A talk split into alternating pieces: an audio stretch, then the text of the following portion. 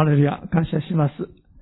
人を変えてくださる神様の恵みが私たちの上にも豊かにあることを感謝したいと思います。今朝はエペソビトの手紙の3章から神の奥義としての教会というタイトルでお話しします。一言お祈りします。愛する天皇お父様、今、西尾の健先生の救いのお証のビデオを見ましたけれども、本当に人生のどん底にあったとき、あなたが見てを伸ばしてくださり、救い出してくださって、今、このように牧師として用いてくださっていることを感謝します。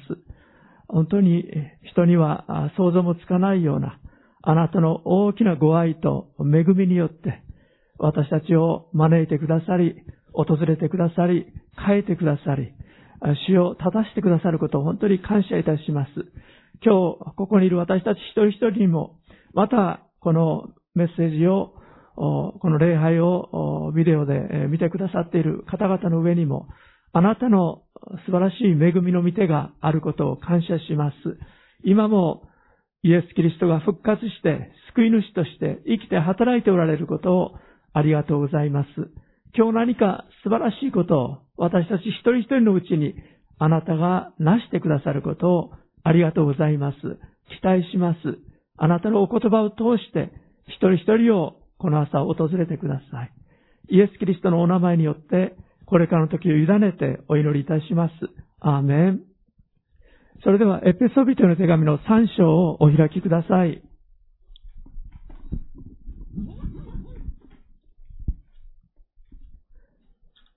エペソビトへの手紙から私が担当しますときにずっと学んできましたけれども、エペソビトの手紙が書かれたのは、大体紀元後62年から64年の頃と言われています。文献によっては61年から63年の頃と言われていますが、まあ大体そのあたり、61年から64年頃に、使徒パウロがあのローマでですね、信仰の家に囚われの身となって、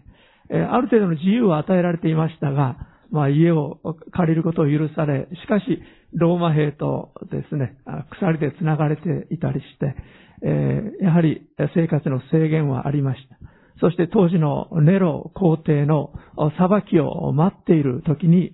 使徒ペテロが書いたのが、当てたのが、このエペソビトへの手紙でありました。コロサイ人の手紙、ピリピ人への手紙、またピレモンへの手紙なども同じ時期に書いております。これらを獄中書簡、パウロは牢の中から当てた手紙と言われています。しかし、今まで学んできましたように、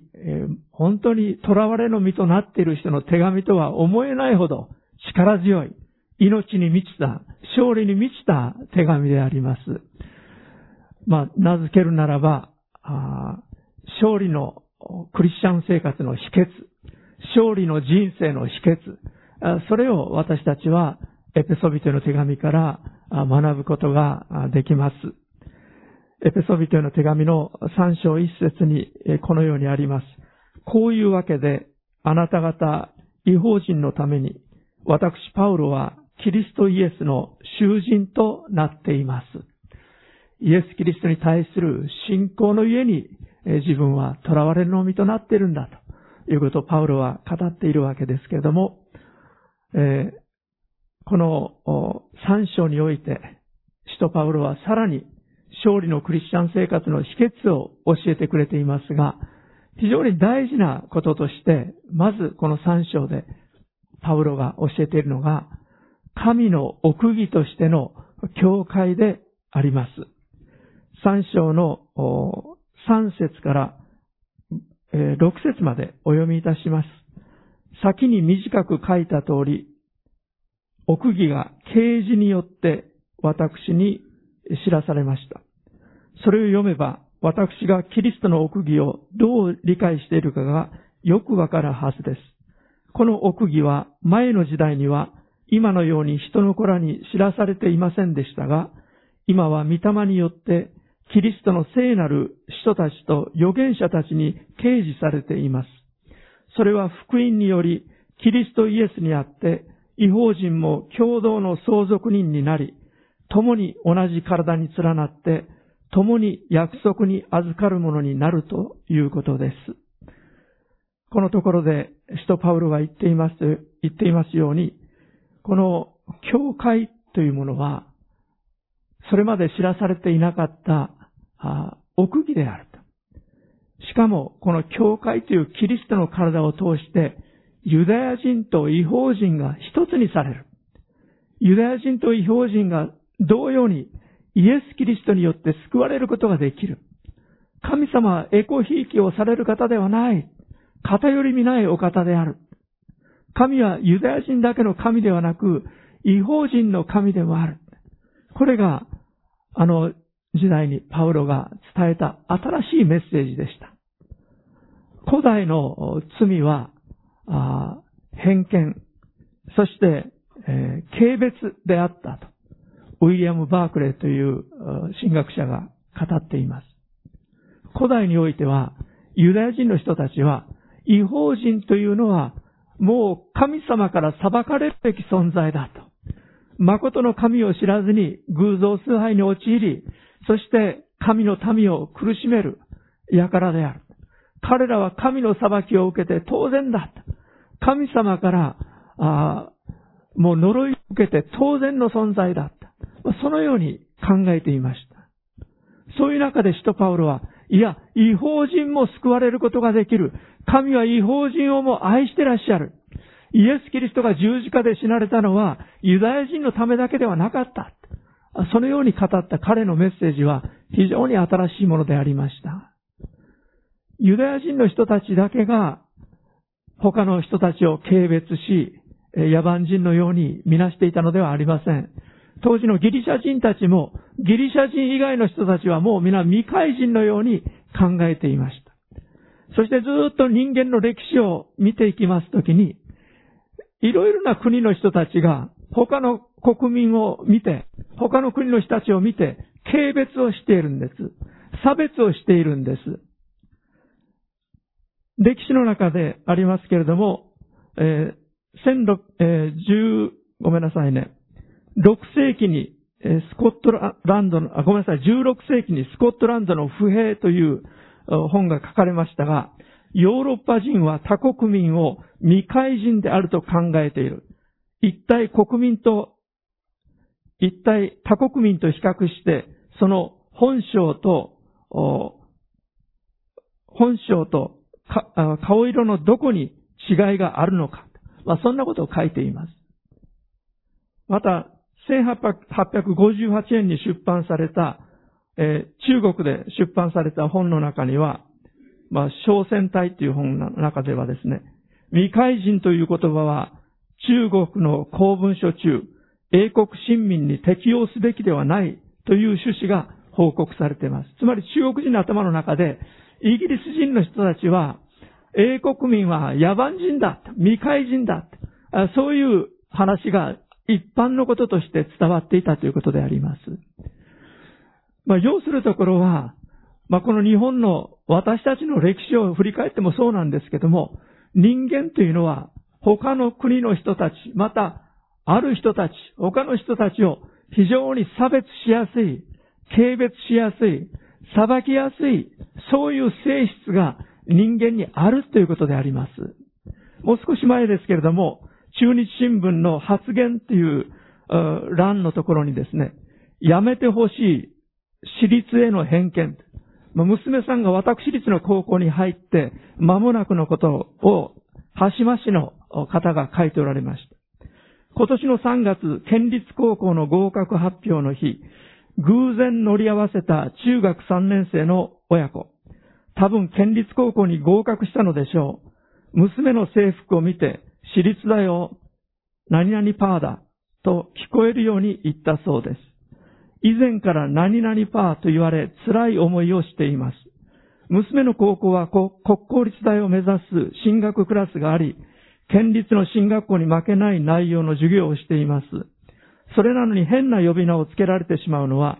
中学校の進路指導時、先生から県立が難しい時に出てくる高校に娘の学校が入っているからです。また、私立に対して偏見があるようです。県立も私立も文部科学省の指導下で授業しています。私立だと何がいけないのですか自分の意思で志を持って入学したのに、世間の冷たい視線の中、通学する娘たちのことを思うと、胸が張り裂けるぐらい辛いです。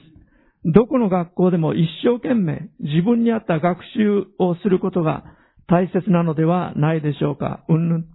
と書いておられますけれども、まあ実にいろんなことにおいて、私たちは人を差別しやすい、人を軽蔑しやすい、そういうプライドの塊であります。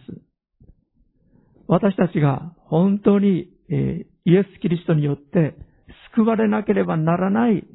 罪人であったということを、クリスチャンであっても本当に私たちは認識していく必要があります。神は偏り見ないお方であるということを、使徒パウロはその手紙の中で何度も私たちに語っています。ローマ人への手紙の特に、え、2章、3章において、えー、使徒パウロはそのことを教えていっています。さて、この教会についてでありますけれども、え、エペソビトの手紙のちょっと前に戻りましょう。1章の23節ここをお読みしたいと思います。教会はキリストの体であり、すべてのものをすべてのもので満たす方が満ちておられるところです。アメン。教会というのは、キリストを頭としており、キリストの体であるということ。そしてこの教会が、神様がもともと計画しておられた、昔から計画しておられた、奥義である、ミステリーであると、使徒パウロは教えています。大切な奥義であるというんです。そして、この三章の15節天と地にあるすべての家族の家族という呼び名のもとである道地の前に祈りますと、三章15節でパウロが言っています。この家族とか、また父という言葉のところに、2017年版ですと、米印があると思います。で、客中を見ますと、米印の言葉、家族、父という言葉がギリシャ語で書かれています。で、家族というのはパトリアって書かれています。そして、えー、父というのがパテラという言葉で書かれています。で、家族という言葉は父から出たものという意味なんです。つまり、地上の家族は、もともとは天のお父様から、天の道地から出てきたものであるということです。三位一体の神様が、はじめに天と地を創造され、そして人をご自身の愛の対象としてお作りになりました。そして、三位一体の神様を象徴するがごとくに、この地上に父があり、母があり、子があり、家族が形成されているわけです。その家族の源は、道地であるというんです。で、キリストの教会はどういうものかというと、見えないキリストの見える体であるということが一つ、すでに私たちは一章二十三節で見ました。もう一つは、教会というのは神の家族であるということであります。神の家族であるということです。こうして私たちが合わされているお互いが神の家族であるということを私たちは覚えたいと思います。家族の幸せはどこにあるかというと、家庭内の平和と一致にあります。家族の間に愛の関係、愛の交わり、一致があるならば、本当に天国にも等しい祝福がそこにあります。教会も同じように神の家族として心の通い合い、一致があり、愛があるならば、天国の味わいの場所なんです。それこそが神様が御心としてらっしゃることなんです。ところが私たちの問題は何かというと、いつも他人と自分を比べてしまう。そして、優越感を持ったり、劣等感を持ったり、悲願だり、誇ったり、そういう自我の塊であります。ですから、私たちが本当に一致して、また親しい愛の関係を持って、互いに尊敬し合って、愛し合っていく上で、私たちのうちに宿っている肉の性質、この自我、これが大きな問題なんです。ですから、新約聖書において、イエス様が取り扱ってらっしゃること、使徒パウロやペテロやヨハネが取り扱っていることは、私たちの自我の問題であります。教会の一致の秘訣は、謙遜であり、イエス様を主とすることであります。ピリピ書2章3節において使徒パウロは、何事も利己的な思いや虚栄からするのではなく、照り下って互いに人を自分より優れたものと思いなさいと、そのように語っています。少し復習しておきたいと思いますが、勝利のクリスチャン生活の秘訣、二つが一章において教えられていました。第一は一章三節に書かれているように、神はすでに天において、イエス・キリストにおいて、私たちを祝福してくださったということであります。すでにここにいる私たちは、神様に祝福されているものだ。その祝福されている存在で自分を知るということ。これが勝利のクリスチャン生活の秘訣であるということを学びました。どんな祝福を受けているか。罪の許し、神に愛されていること、そして神の子供とされていること。それらが死のもといが置かれる前から神様がご計画しておられたことだということを学びました。また私たちは一緒の11節を見ますと、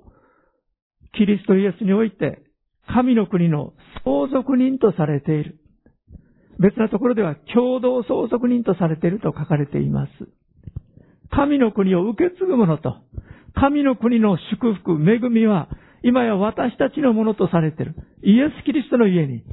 私たちのものとされている。私たちは祝福の中を歩んで当然のものとされているということです。そして、一緒の13節、14節あたりを見ますと、神様は私たちに、御霊による勝因を与えていらっしゃる。そのことが教えられています。天国の前味わいが、精霊様が与えられることによって、私たちに与えられている。また精霊のバプテスマによって、キリストは本当に復活して生きておられるんだ。今の時代も生きておられるんだということの確信が私たちに与えられているということであります。そして一章の18節またあなた方の心の目がはっきり見えるようになって、神の召しにより与えられる望みがどのようなものか、生徒たちが受け継ぐものがどれほど栄光に富んだものか、19節また神の滞納の力の働きによって、私たち信じる者に働く神の優れた力がどれほど偉大なものであるかを知ることができますように。信じる者のうちに働く神の力の偉大さ。これを知ることが勝利のクリスチャン生活の2番目の秘訣であります。第一はすでに祝福されている自分を知るということ。第二は信じる者のうちに働く神の偉大な力を知るということであります。西尾の健さんの救いのお証のビデオを見ましたけれども、ホームレスのようになってゴミ箱を漁ってですね、食べ物を漁って食べるような生活、また新聞店に働くようになったけれども、交通事故を起こし、二度目の時は頭も打ち脳挫傷になり、そして、精神的な病にも陥って、約4年間、どん底の生活を送っていた。しかしそのような彼があるよう眠れなくて、まあ昼と夜が逆転してましたから、夜外に出て歩いてると、教会にたまたま差し掛かる。教会の看板を見て、求めなさい、そうすれば与えられます。探しなさい、そうすれば言い出します。叩きなさい、そうすれば開かれますという御言葉が心に入ってきたっていうんです。また、弟さんが、お兄ちゃん頑張って、お兄ちゃんのこと愛してるよ。お兄ちゃんに僕がついてる。家族がついてる。そういう励ましがありました。そこから彼は聖書を読みたいという気持ちも与えられて、聖書を読むようになっていったときに、自分のために死んでくださった。清い血を流し、罪を許してくださった。自分を愛してくださるお方を見出したんです。イエス・キリストは今の時代も私たち人間を救い出すことのできる方です。変えることのできる方です。力あるお方であることを感謝したいと思います。2章においては、私たちはさらに2つの秘訣を見出しました。一つは、自分の罪と弱さを徹徹底的に知る。キリストから離れた自分の罪、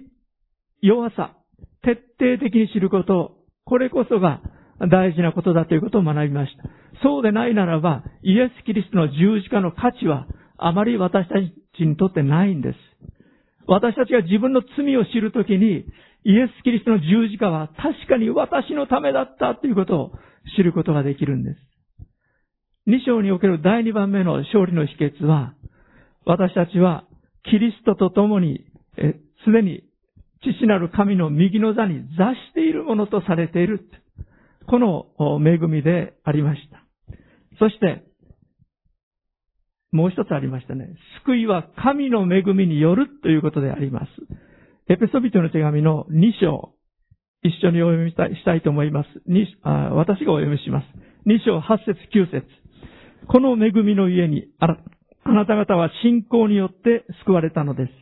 それはあなた方から出たことではなく、神の賜物です。行いによるのではありません。誰も誇ることのないためです。私たちの救いは恵みによるんだということであります。私が頭が良かったから、私が心が清かったから、私の血筋が良かったから、私が素晴らしい人間だから救われたっていうんではなくて、神様の恵みによって私は救われたんだ。これを本当に知ることが、信じることが私たちの勝利のクリスチャン生活の秘訣だということを学びました。今、復習を簡単にさせていただきましたけれども、今日さらに3章14節から21節まで後半のところから勝利のクリスチャン生活の秘訣を学んでいきたいと思います。まず3章16節17節をお読みします。どうか道父がその栄光の豊かさに従って内なる人に働く御霊により力を持ってあなた方を強めてくださいますように。信仰によってあなた方の心の内にキリストを住まわせてくださいますように。そして愛に根ざし、愛に基礎を置いているあなた方が、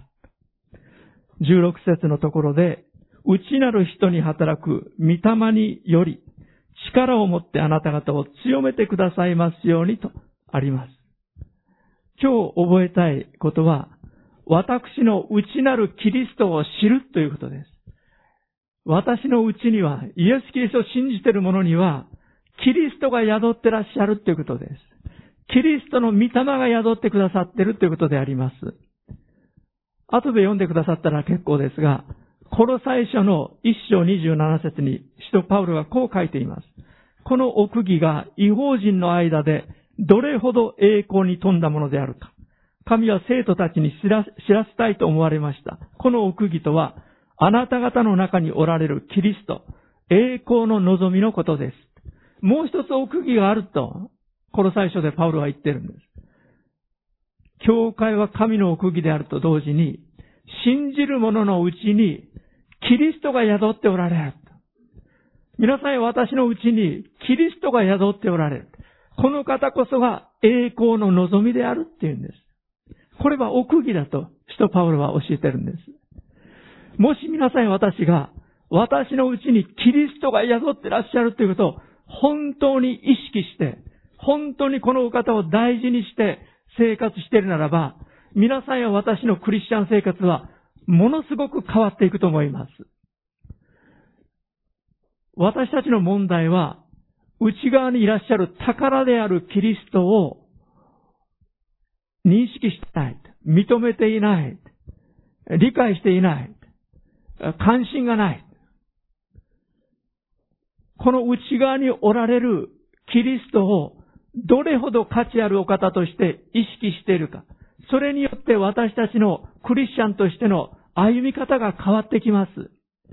もし皆さんが今日、ものすごい高価な1000万、1億もするような指輪をつけてこられている。あるいは何か大事なものを持ってきておられたら、それがきっと気になると思います。落とさないようにしなきゃいけない。なくさないようにしなきゃいけない。まあ、そこまでいかなくても大事なものがあると、大事、もう落とさなきゃならない。落とさないようにしなきゃならない。盗まれないようにしなきゃならない。いつも言いますけど、外国に行ったらもうパスポートを落とさないように、盗まれないように、どの、どのように管理するか、私はいつも意識しています。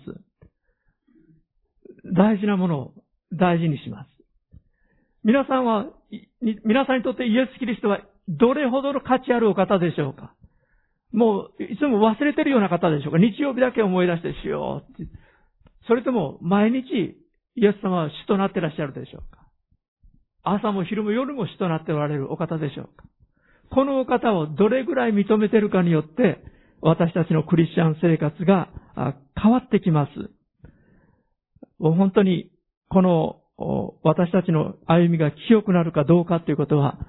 この方をどう認めれるかにかかっています。中国のクリスチャンの指導者であったウォッチマン・リーという方が、キリスト者の表示の中でこう書いています。ある者は精霊を有し、ある者は精霊を有していないところにあるのではなく、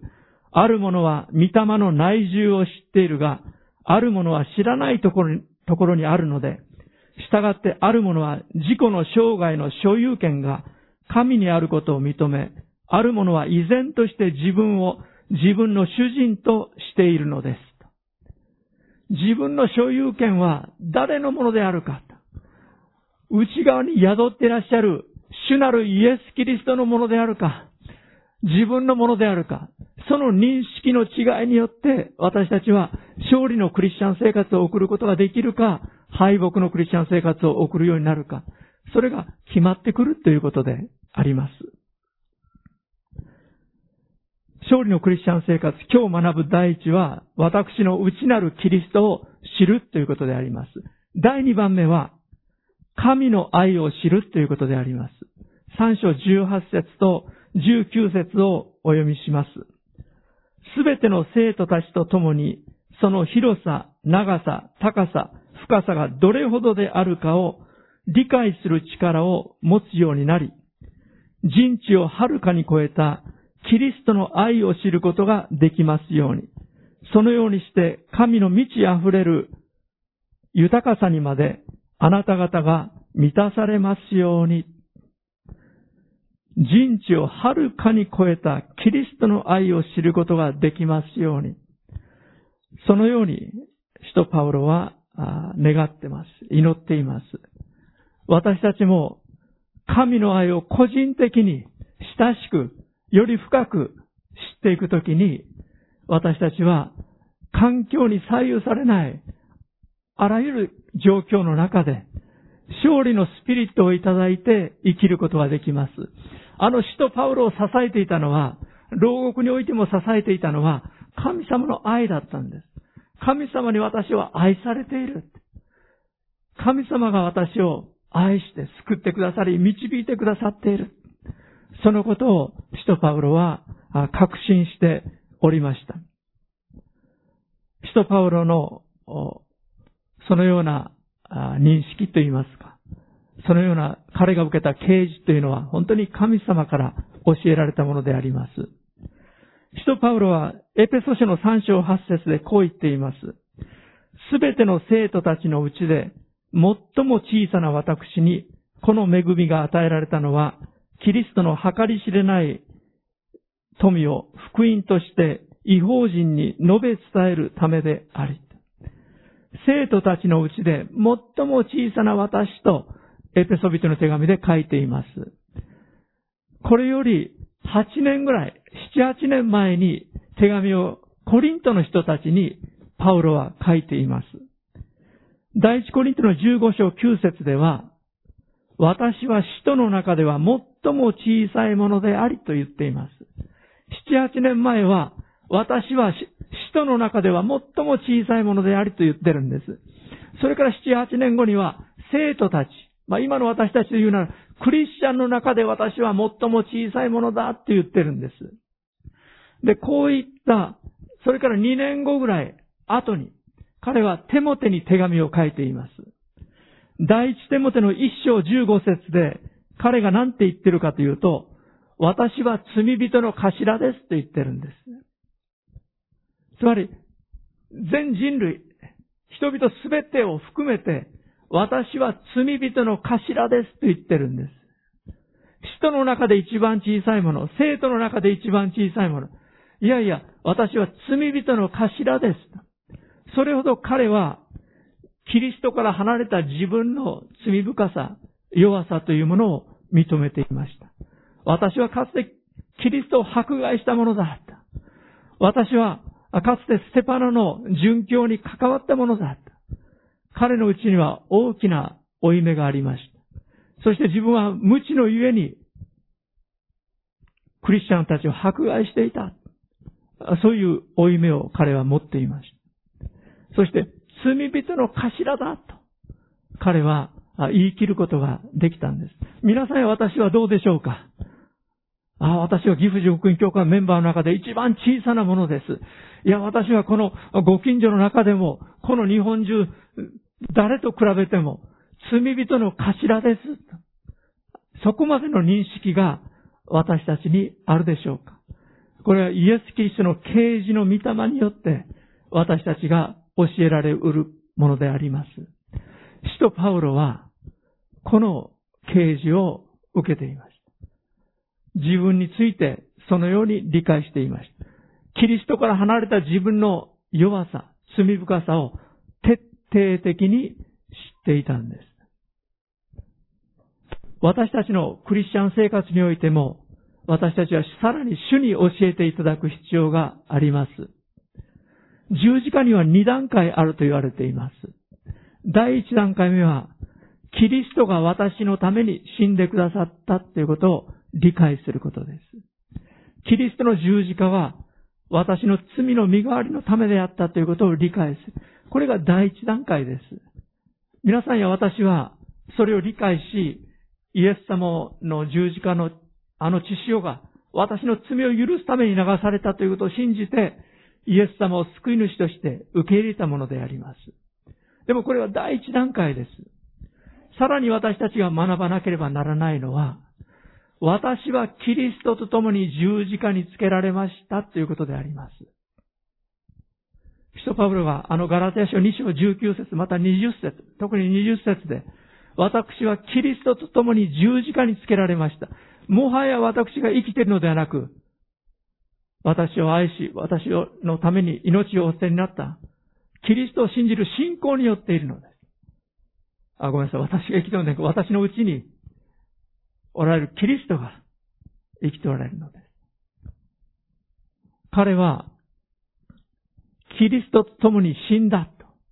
その自分を認めるに至っているわけです。皆さんや私もクリスチャンになった後もさらに教えられるべきことは、あの使徒パウロのようにクリスチャンになった後でも私たちのうちには肉の性質、自我の性質が残っている。古き人が残っているということであります。気をつけないと、クリスチャンになった後でも私たちは非常に人を裁きやすい。軽蔑しやすい。優越感を持ちやすい。そして、劣等感を持ちやすい。人と比べる。そういう中を生きやすい弱さを持っているということであります。こういう私たちのために、キリストは身代わりに死んでくださったというだけでなく、古い私も一緒に含めて十字架で死んでくださったんです。使徒パウロは救われた後、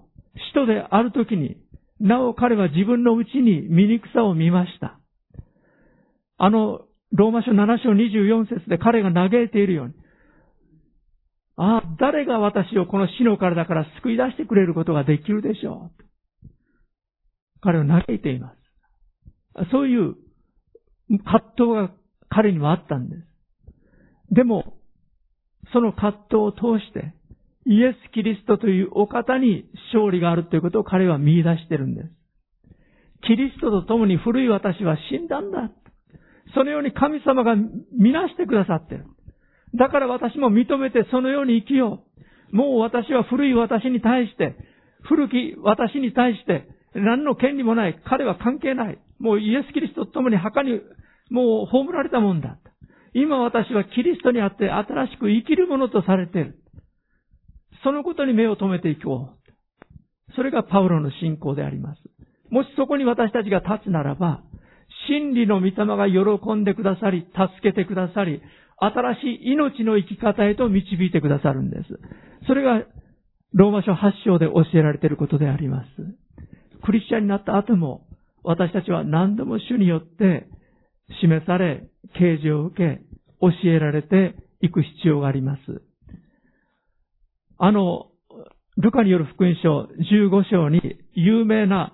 二人の息子の話があります。宝刀息子と、また、あ意地の悪かったお兄ちゃんの話であります。お兄さんの方は意地悪いと言っても、非常に立派な息子でした。お父さんの家を離れずに、お父さんの仕事を毎日毎日助けて、一生懸命働いている人でした。行いにおいては非常に立派な人でした。しかし、父の愛を理解していなかったんです。あの宝刀息子も父の愛を理解していませんでした。財産早くくれって言って、そして自分が憧れている町に向かって彼は出かけて行き、湯水のごとくにもらったお金を使ってしまいました。一文なしになって、家に帰ってきて父親の愛を見出したわけです。あのお兄さんは、実は今の時代で言うならば、クリスチャンである私たちが陥ってはならない姿なんです。イエス様の時代においては、あのパリサイ人や立法学者と言われる熱心な宗教家たちが陥っていた姿なんです。気をつけないと私たちはクリスチャンになった後でも、立派な信仰者になった後でも、行いを基礎としてしまって、自分は立派で、そしてこの人は立派じゃない、見下してしまうような生き方に陥ってしまうんです。あのお兄さんにとっては、あの弟はもうどうしようもないカスだと。あんな奴家族でも何でもない。なんで帰ってきたんだ。親父はなぜあんな奴のために格子をほふって宴会までしてるんだ。理解できなかったんです。皆さん私も気をつけないとクリスチャンであってもそのような状況に陥る可能性があるんです。同じ日本人を見るときだ。よその国の人を見るときにも、なお私たちは軽蔑したり、悪口を言ったり、陰口を言ったり、揶揄したり、そういう可能性があるということです。こういう私たちのためにイエス・キリストは十字架で死んでくださったんです。そして私たちをも含めて十字架で死んでくださったんです。あのローマ人の手紙の6章において、使徒パウロが私たちに教えていることは、私たちはキリストと共に十字架につけられ、その死に合わせられて、葬られて、一緒に復活してるんだということであります。それが洗礼の原理なんです。本当はそれを理解して私たちは洗礼を受けたはずなんです。でも、今、あ、そういう意味が洗礼にはあったのかと。新たに教えられるわけです。神様それもご存知でした。いわば視聴覚教育なんです。自ら水の中につけられたな。あれは古い私の死だったんだ。今私はキリストと共に生きてるんだ。新しい命の中に生かされてるんだ。新しい生き方をするように召されてるんだ。そのことを知っていきたいと思います。私たちは、ややもすると、人を見下したりしてしまうところがあります。しかし、可能性がないような人々の中に素晴らしい可能性があるんだということをもう一度覚えたいと思います。私、牧師であったとし、あっても、本当に今ま、自分の人生を振り返るときに、いや、本当に一人一人の可能性について、もっと目が開かれているべきだった。何度もそう思います。今私たちの知ってる方々がですね、ユニークな教会を始めてらっしゃいます。発達障害の子供たちのための教会です。で発達障害の子供たちが変えられて、牧師もそこから起こされますように、そういう期待を持ってやってらっしゃいます。でもその方がメッセージするときも子供たちはほとんど聞いてない。飛び跳ねたり、話してる後ろの動き回ったりですね。もう好き勝手なことをしてる。まあでも、そのような中で、そのような親子を迎えてですね、もう日本に今までなかったような教会を目指していきますと言って、新しい試みをしておられますけれども、いろんな可能性が一人一人にあるんだということを覚えたいと思います。時に、学校の先生も間違われることがあります。人を見るときにですね。トーマス・エジソンは、えー、学校でこう言われました。この少年は頭が悪くて何一つ学ぶことができないので、これ以上学校へ来ても無駄である。先生から言われてしまったんです。アブラハム・リンカンは4ヶ月しか学校へ行っていないことを思えば、学業成績は優秀。しかし空想家でよく馬鹿げた質問をすると言われました。アルバート・アインシュタインは、彼はクラスでも特殊な存在。10歳になるのにようやく簡単な読み書きができるようになったばかりである。頭は悪いし、友達とは遊べないし、馬鹿げた空想の世界にいつまでも浸っている。この子に対してあまり高い成果を求めるべきではない。調べてみるとも、いっぱいこういうのがあるんです。もう一個だけご紹介しますと、ルイ・パスツールという、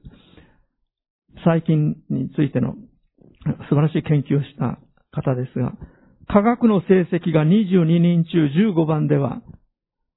将来性はあまりないと思える。まあ、そのように先生に言われてるんです。私たちは人を見るときに、ややもすると小さく小さく見えやすいです。裁きやすい。将来が見えない。しかし、神様から目の目から見たときに、そうではない。希望がある。ということを私たちは見ていかなければならない。神様の目を私たちの目に与えてください。神様の見方を私たちの味方にしてください。そういう祈り、願いが私たちには必要だなと思います。まあ、今からでも遅くありません。本当に私たちのうちに宿っているお方によって助けられて、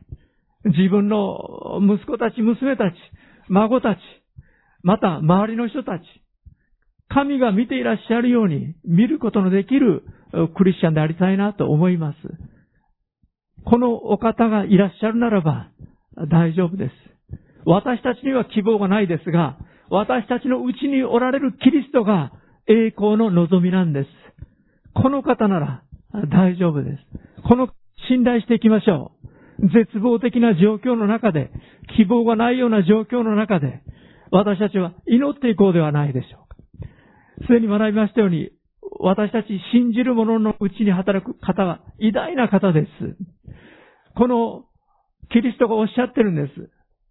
あなた方二人が地上で心を一つにして祈るなら、どんなことでも父は聞いてくださいます。天皇お父様は地上で二人が心を一つにして祈るなら、どんなことでも聞いてくださるというんです。今朝私が教えられていることは、もっとまともにこの御言葉を受け止めなきゃならない。あのプーチン大統領の心に神様が働いてくださって、ウクライナの侵攻をもうやめるように、本気で祈らなきゃならない。本気で祈らなきゃならない。二人が地上で心一つにして祈るなら、天のお父様はどんな祈りでも聞いてくださるというんです。コロナウイルス感染に関しても、もう何年か経ったら収束するっていうんじゃなくて、神様収束させてくださいと。祈ろうではありませんか。本気で信じて祈ろうではありませんか。いや、科学的な知識、いろんなことがあるでしょう。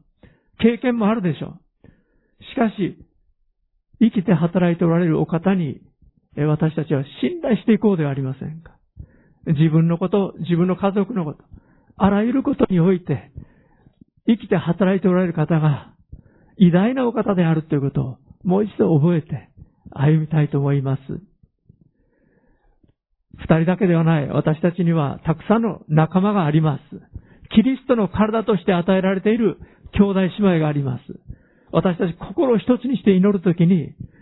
今まで見たこともない、耳で聞いたこともない、想像したこともない、神様の見業をこの日本においても私たちは見ることができるようになる。私たちの家族のうちに、私たちの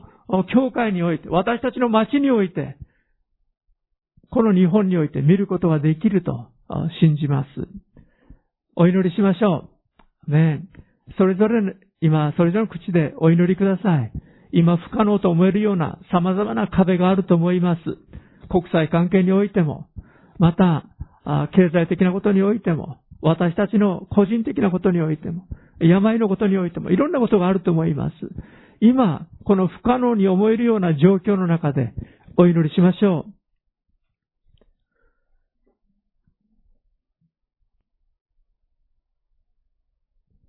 愛する天皇父様、本当に私たちは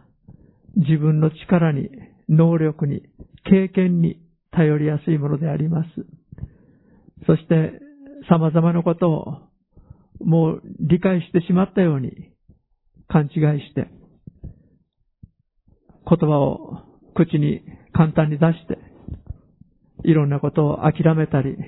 人を判断したり、様々なことにおいて愚かなことを口にしてしまいます。天皇父様、信仰に立って、あなたが見ておられるように物事を見、あなたが語っておられるように語り、あなたが行動されるように行動することができるように、どうぞ私たち一人一人を助けてください。様々な困難が私たちに押し寄せてきています。不可能と思えるような問題もあります。しかしあなたは私たちの希望であります。私たちの力です。今も生きて働いているお方です。歴史の中で働いたお方が、今も私たち一人一人に救いの手を差し伸べることのできるお方であることをありがとうございます。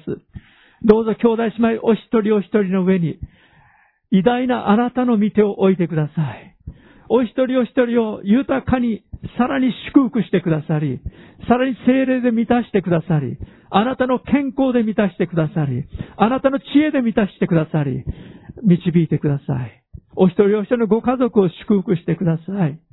主をどうぞ今直面してらっしゃる問題の中で、あなたの栄光を表してください。あなたの道からを表してください。御言葉が今も真実であることを表してくださるようにお願いいたします。主イエスキリストの皆によって愛する兄弟姉妹を祝福して祈ります。アーメン。